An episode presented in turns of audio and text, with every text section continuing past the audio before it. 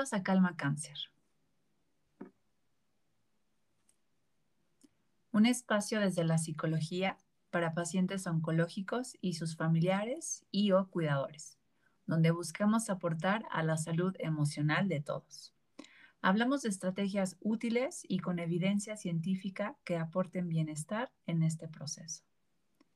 Estamos a 29 de julio del 2021 y este es el cuarto episodio. Hoy les voy a presentar a la fundadora de este proyecto. Ella es psicóloga clínica con experiencia en neuropsicología y psicooncología. Actualmente es psicoterapeuta de tiempo completo y el día de hoy nos acompaña para contarnos cómo su experiencia personal con el cáncer la llevó a buscar la manera de apoyar a más pacientes. Para mí es un gran gusto y un gran honor presentarles al ingrediente principal de este proyecto, a la creadora de Calma Cáncer. Hoy platicaremos y conoceremos un poco de Jimena Moreno. Ok, pues empecemos. Jimena, bienvenida, ¿cómo estás? Bien, bien, muy bien, muchas gracias. ¿Y tú? También muy bien, gracias, hasta que por fin se nos hizo. Sí, sí. Pero bueno. Bueno, eh, pues directo al grano, comencemos. Primero, me encantaría que te presentaras tú con tus propias palabras. Cuéntanos un poquito. Ay, ¿Cómo te Sí, ahora te, toca. Ahora me toca ¿Cómo te, ¿cómo te defines? Platícanos quién eres. Bueno, es cuando a mí me gusta definirme por lo que hago diariamente, ¿no? Porque definirme en, en, algo más de mi vida, pues me resulta muy complejo. Eh, pues soy, soy una mujer de 41 años, soy nana de la pequeña Olivia, que tiene 6 años, y eh, soy superviviente de cáncer. Y pues todas estas facetas implican muchas cosas en mi vida cotidiana y, en, la toma de decisiones de mi vida, en, lo que decido hacer, en, los proyectos en donde, donde decido involucrarme. Soy psicóloga clínica y algo, algo, algo que sí me gusta decir de mí, con lo cual me identifico mucho, este, soy una restauradora de mi vida constante. Pues muchas veces me ha tocado como reparar y restaurar mi vida en muchos sentidos. y actualmente me dedico profesionalmente a acompañar a, personas como psicoterapeuta. y lo veo así, lo veo como ayudarlos a, a irse reestructurando y restaurando de lo que sea que ellos estén pasando o hayan pasado. Ok, aquí me gustaría hacer una, una pausa porque algo de lo que, que, has dicho me ha, me ha movido. Esto de restauradora de mi vida se me hace una frase muy linda en la cual me identifico porque el, tipo de yoga que yo doy es yoga restaurativo. Entonces fluye por ahí una, una idea y, pero bueno, independientemente de, lo lindo que para mí eh, sea escuchar esta frase, pienso que es una frase muy poderosa, ¿no? Porque implica, implica mucha responsabilidad por parte de las personas, justo como mencionas, de, cuidarnos, ¿no? De, de procurarnos, de sanarnos, que se dice como muy fácil, pero híjole, quienes estamos en estos caminos, sabemos que no es nada sencillo y que hay veces que no sabemos cómo hacerlo, cómo empezar. Literalmente nos sentimos perdidos y ahí es en donde muchas veces nosotros necesitamos como la ayuda de alguien, ¿no? Que, nos apoyen porque de verdad puede ser muy complicado. Sí. Entonces... es, es, es complicado pero también es, es, es hermoso. O sea, hay procesos como muy este, transformadores, dolorosos, pero de donde sale como el oro molido que cada quien puede tener para sí mismo, viene de, de este tipo de trabajo, que cada quien puede hacer consigo mismo. Entonces, la verdad es que me apasiona esta manera de, de, de, ver la vida, de vivirla y de, y de acompañar a otros a que lo, a que lo hagan. Es, es este, para mí es súper poderoso. Wow, qué lindo. Pues sí, como es, ese, ese oro, ¿no? Que mencionas, para mí lo, lo traduzco como en, en, ese potencial que nosotros tenemos y que, bueno, vamos a seguir eh, hablando de lo que es el proyecto, de tu trayectoria, pero creo que esta parte eh, para mí es muy importante porque es justo como, como este link entre Jimena como persona, como su historia de vida y cómo vienen eh, de la mano de su profesión y sobre todo de este hermoso proyecto. Entonces, bueno, para ir uniendo los eslabones, me gustaría que ahora pues nos contaras un poquito más sobre tu recorrido profesional.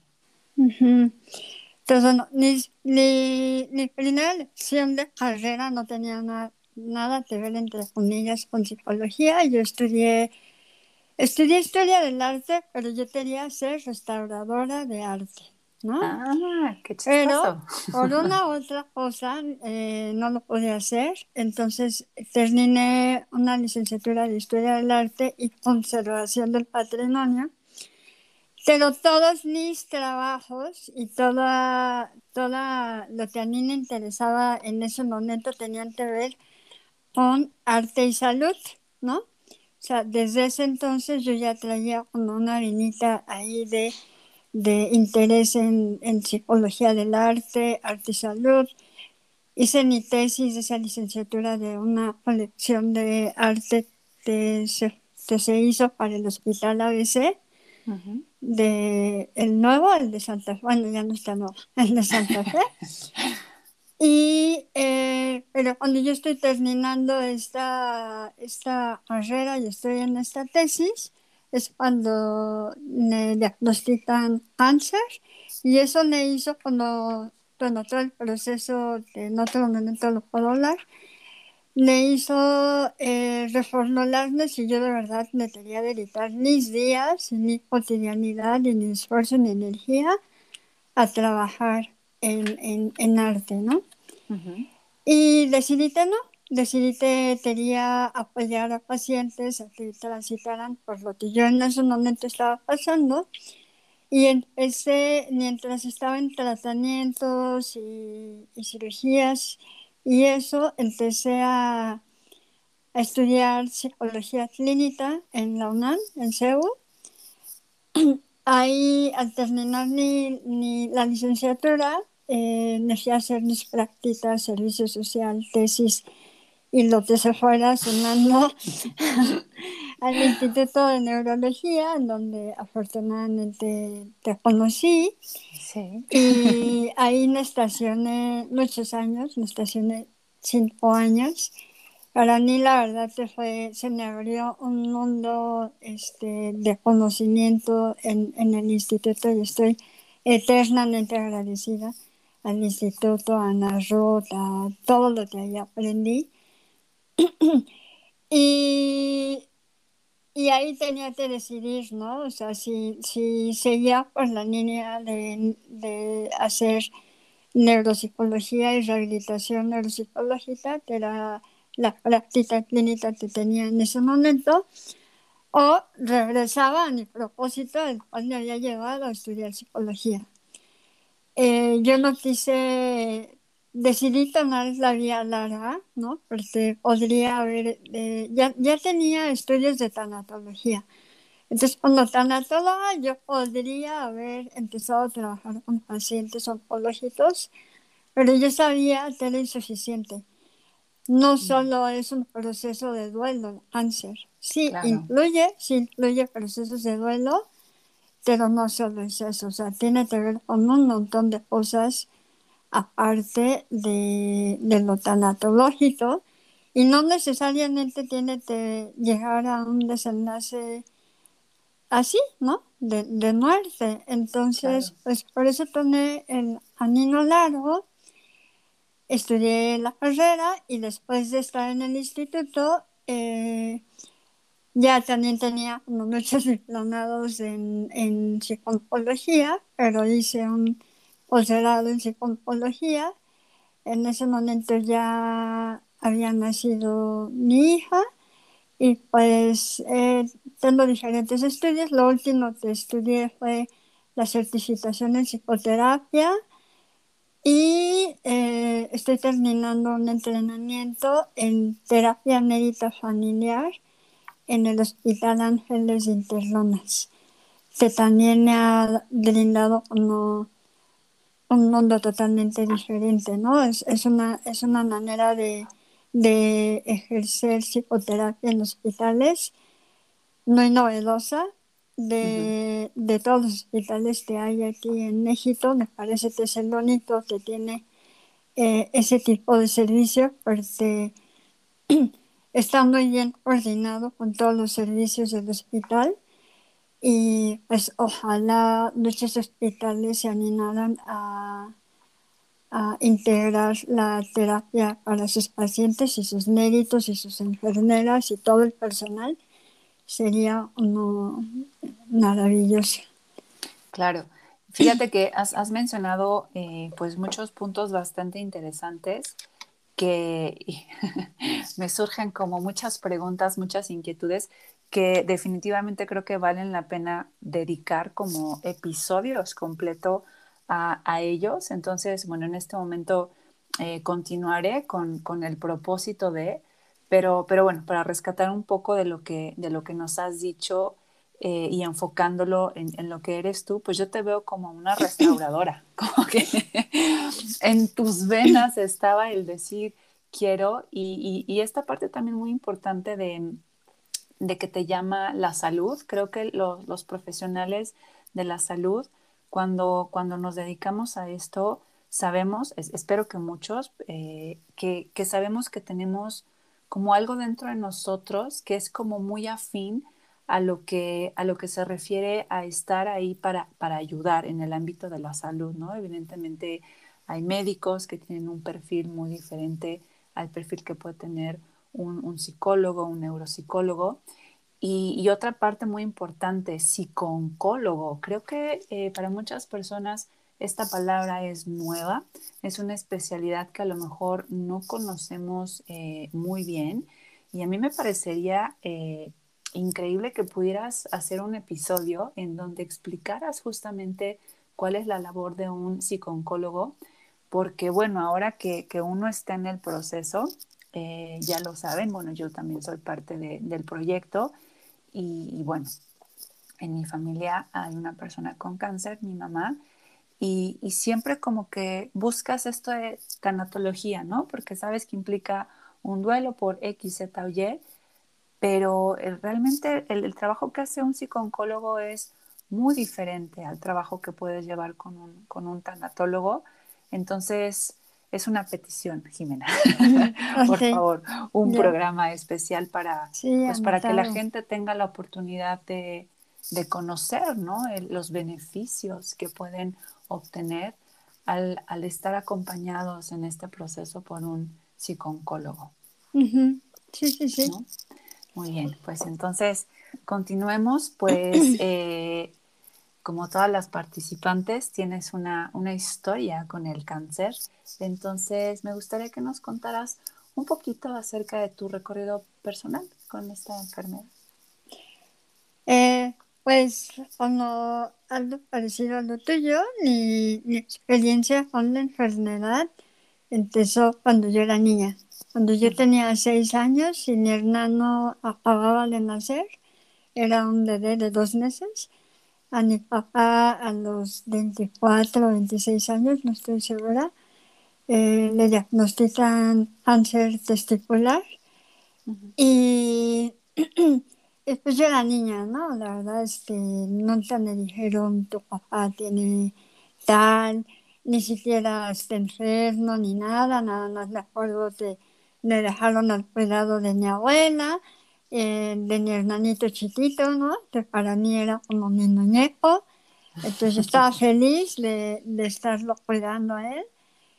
Pero yo veía que mi papá estaba diferente, yo veía que de pronto mi papá no estaba, que se ausentaba. Yo le llevaban a verlo al hospital, pero no podía entrar. Entonces nada más me decían, mira, ahí está tu papá en tal ventana, eh, salúdalo. Eh, veía que adelgazó, veía que perdió eh, todo el cabello. Eh, después de eso, pues mi nana tuvo que empezar a trabajar porque él ya no podía trabajar. Entonces hubo años familiares que sí me impactaron, aunque no me hubieran dicho la noticia ni lo que estaba sucediendo con Natalia.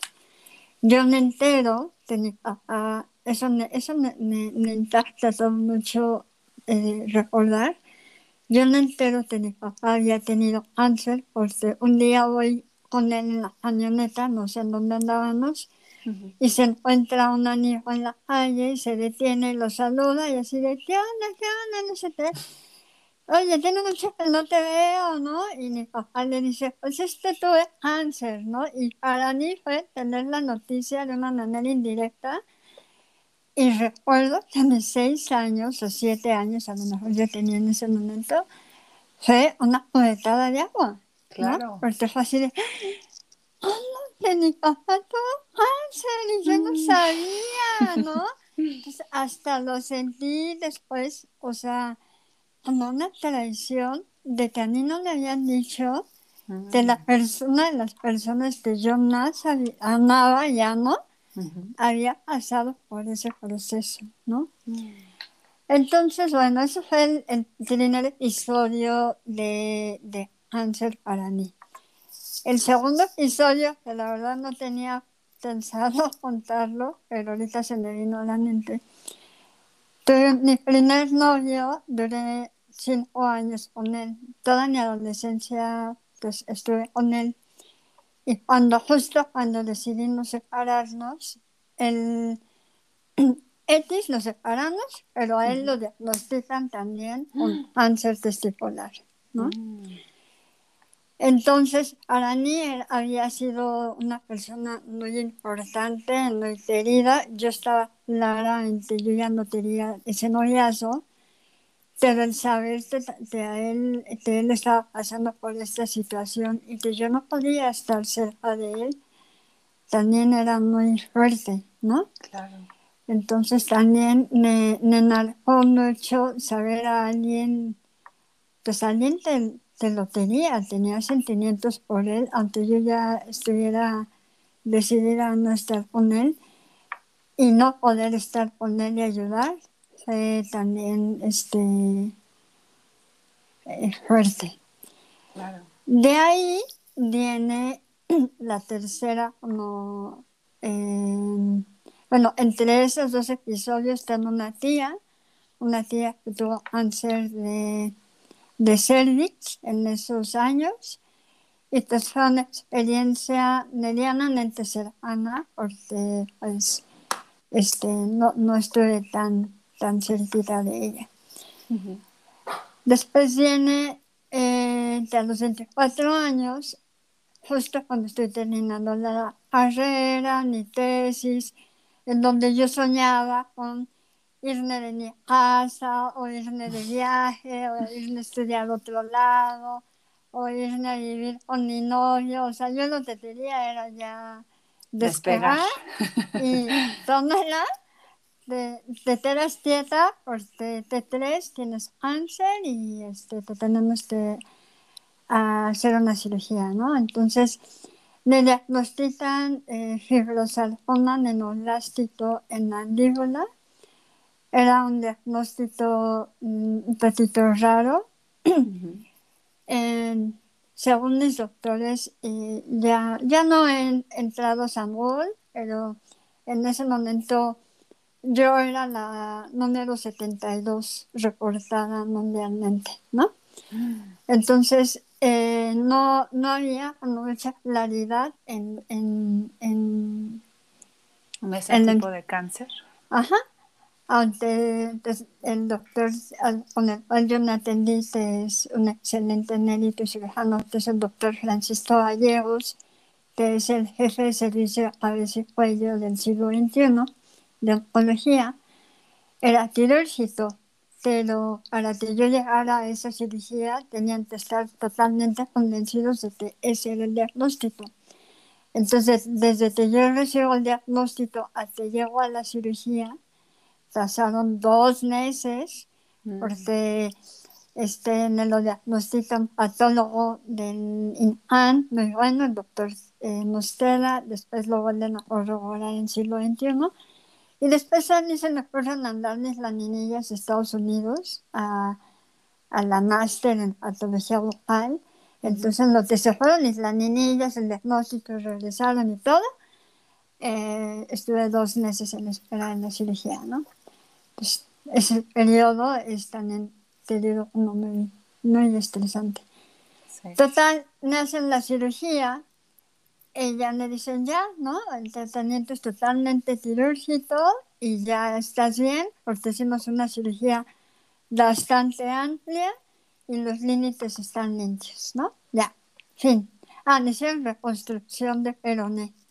Entonces estaba yo fascinada porque de esta manera podían quitarse hueso de un lado para ponértelo en otro y conectarlo. Y entonces ahí me empecé a llenar de, de mucho conocimiento médico, ¿no? Entonces ya en verano ya pasó mi recuperación, bien, la cirugía es un éxito. Al siguiente año decido irme a estudiar un verano nada más España y en el donde hago una revisión 15 días antes completa, con resonancia, con todo. Si estás bien, vete, me bajo del avión allá y yo me empiezo a sentir mal, ¿no? O sea, yo te pasa, te tengo ese jet lag, cansadísima, dormía y dormía. Este, después empecé a tener ya un dolor en el, en el en el achete o en los músculos de ahí de, de la boca. Empecé a viajar, tenía planeado viajar. De hecho, tenía pensado hacer el camino de Santiago antes de entrar a, a lo que había ido a estudiar, que había ido a estudiar este, eh, terapia de arte. y, y ya para a la semana de que yo estaba allá, yo decía, no, algo tengo, ¿no? Entonces yo le hablaba a mi doctor y le decía, doctor, este me siento mal, no sé qué. No, yo te acabo de revisar, no tienes nada, estás perfecta, la, la, la. Para no cuento largo, hice mi recorrido de viaje de Santiago, eh, bajé por eh, Portugal, por Sevilla. Todo eso yo me la pasé visitando doctores y dentistas y, y farmacias y consiguiendo antibióticos. Pero ahí seguía yo, ¿no? Viajando. Entonces, pero que al final sí, cuando llegué a Madrid, do, dos el hospital en donde tenían la atención que yo necesitaba, eh, llego al hospital de La Paz, en donde me dieron una atención fabulosa, ¿no? O sea, increíble. Y me, me hacen una biopsia y me confirman en efecto el cáncer había regresado que el tratamiento seguía siendo quirúrgico y que si tenían ellos me atendían allá. Y este, decidí que no, mi nana fue por mí, pero que nana, yo tenía mi nana, que era la que a mí siempre me había cuidado, pero ella necesitaba a alguien que cuidara de ella, entonces no podía hacerlo yo en un país en donde ella no tuviera red de apoyo. Y nos regresamos a México, entonces ya aquí tuve otra cirugía mucho más amplia, en donde eh, al ser una enfermedad tan agresiva, o parecía que era muy agresiva, me tuvieron que quitar casi todos los músculos de la cara del lado derecho, ¿no? Y, eh, y el hueso de la mandíbula y la articulación. Entonces ya para no hacer, a, a detenerme tanto, eh, nace en esa cirugía, después me, dan, ah, me dieron quimio, radiaciones posteriores y, y, no me pudieron reconstruir en ese momento porque a hacer las radiaciones y no sabían cómo se iba a comportar la enfermedad.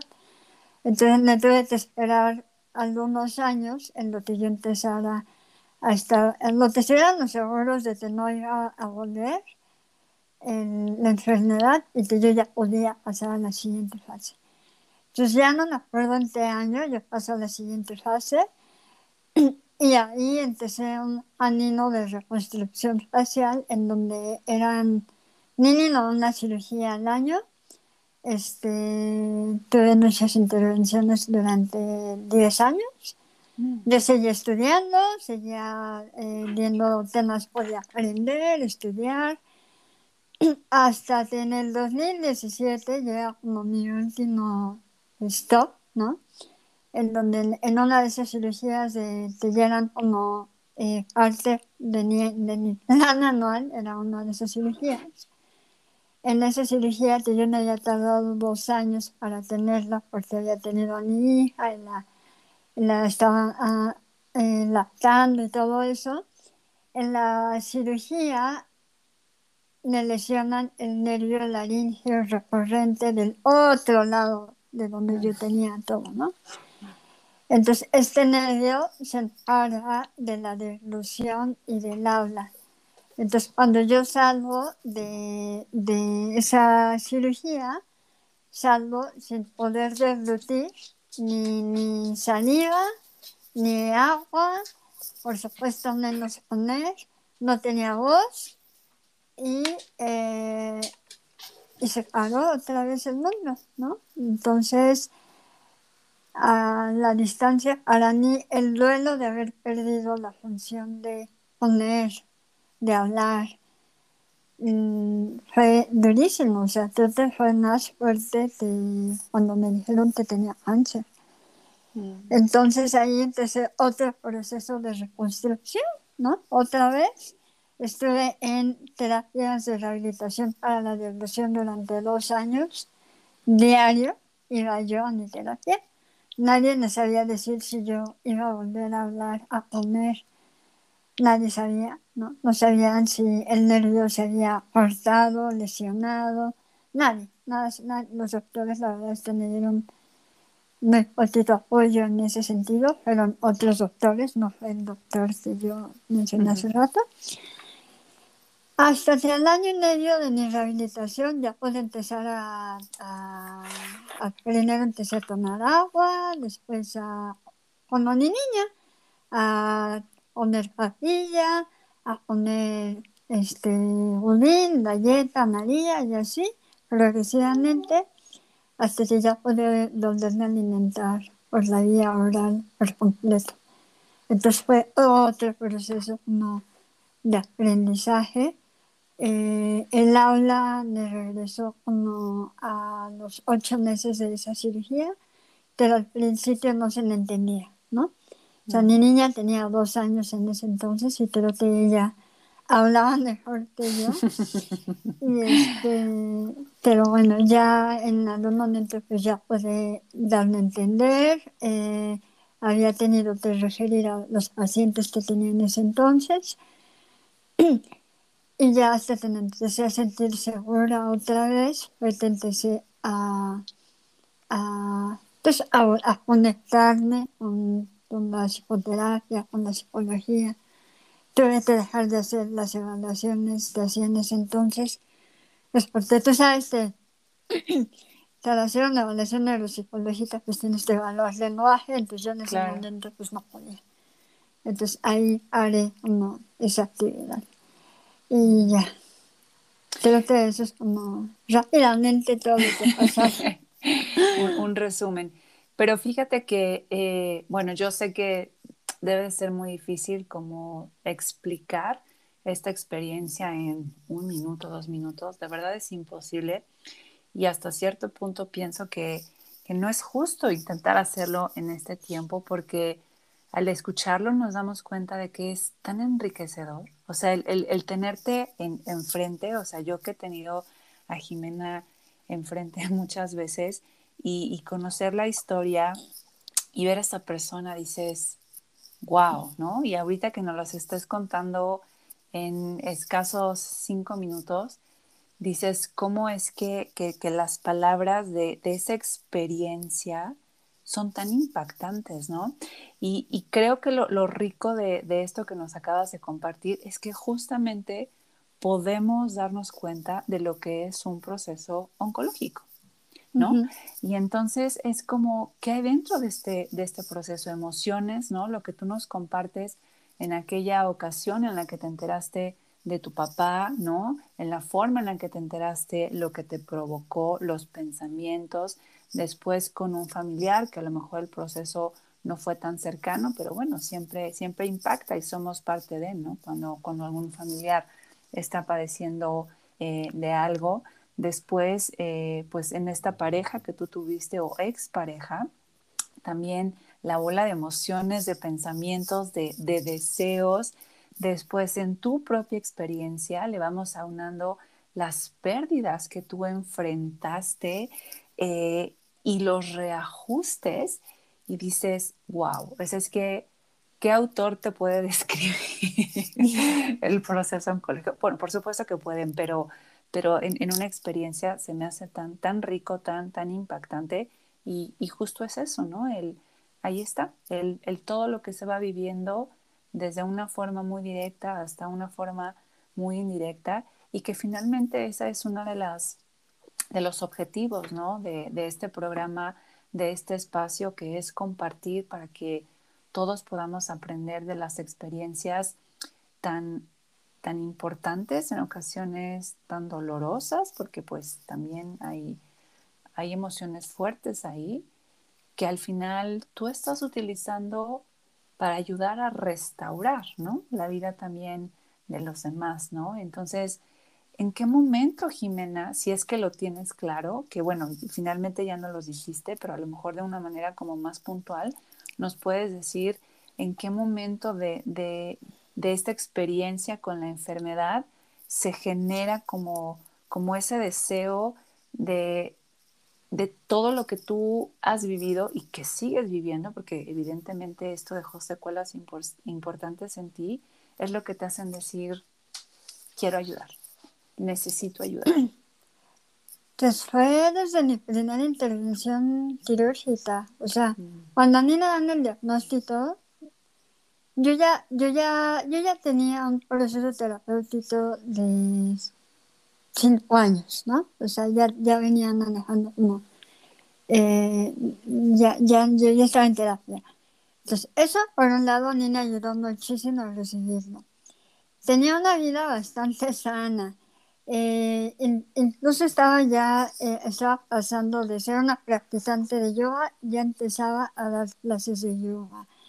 Eh, ya había estudiado tanatología, o sea, de alguna manera la vida ya me había preparado para ese momento. Entonces yo ella, pues yo tenía herramientas distintas a las que la señora de al lado tenía.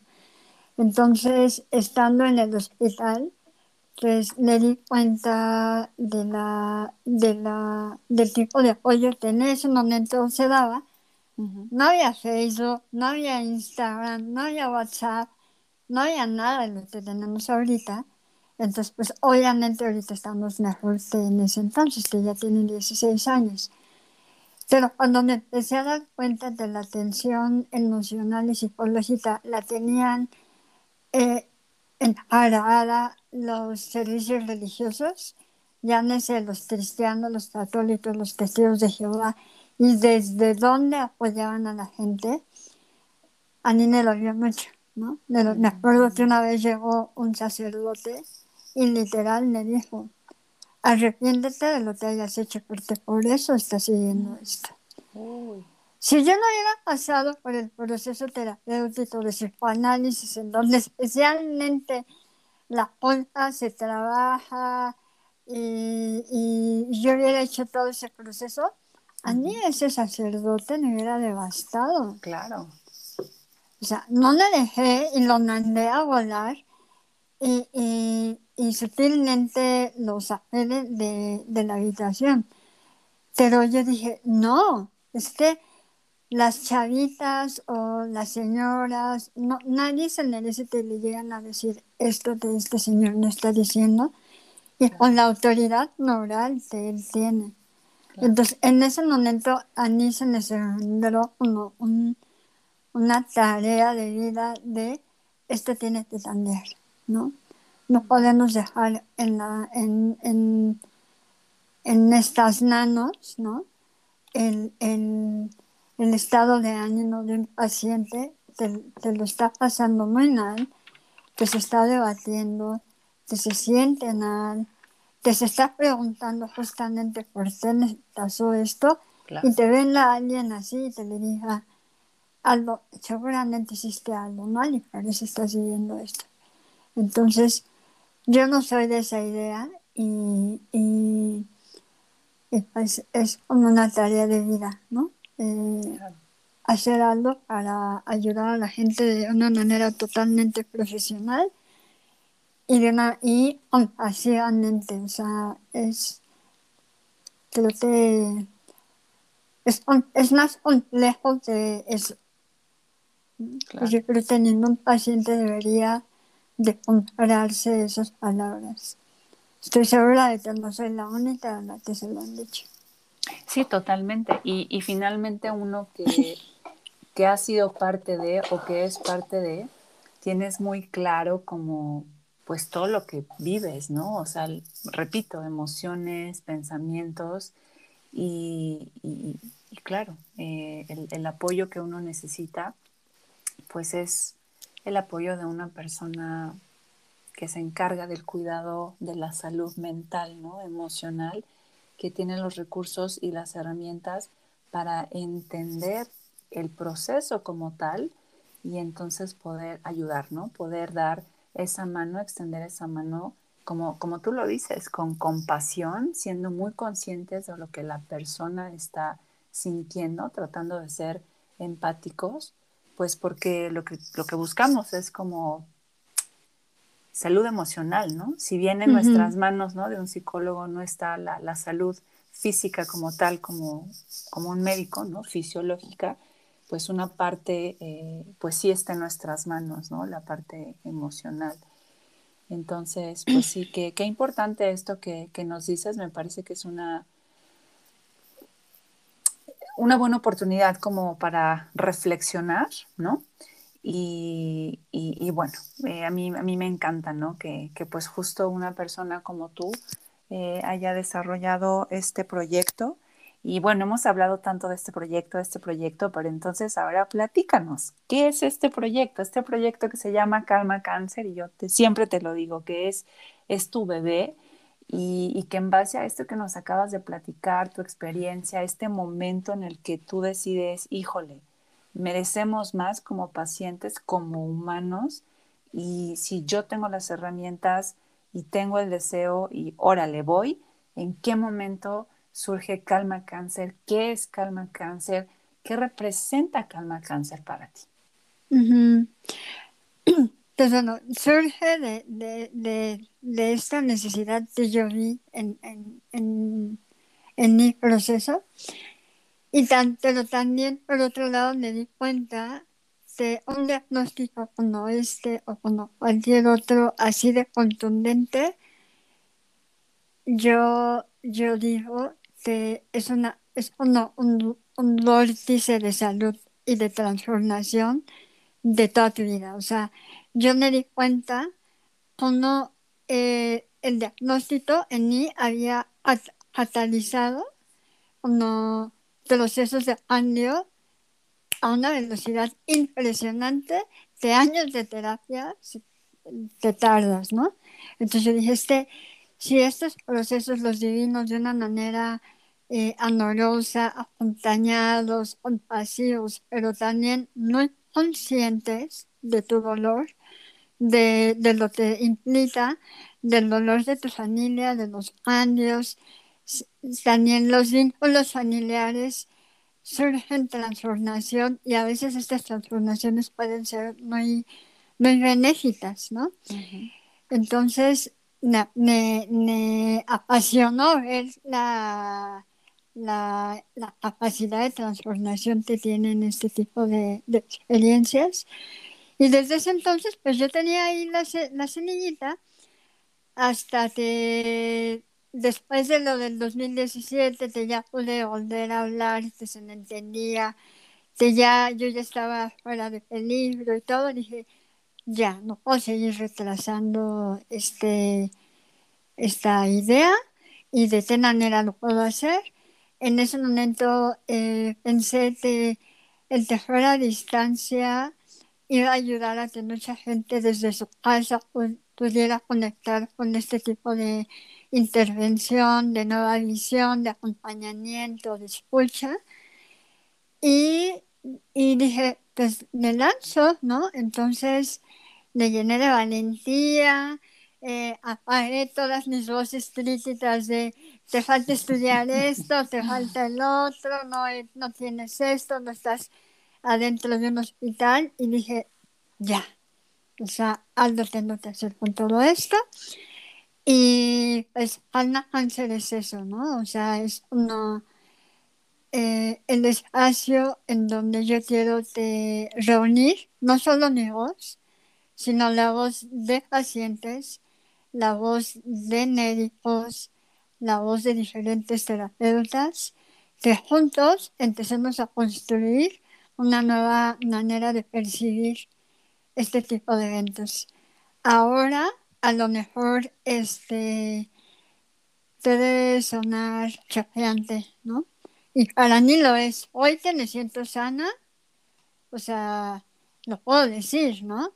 Pero para mí al final la enfermedad, pues este es parte de la vida, ¿no?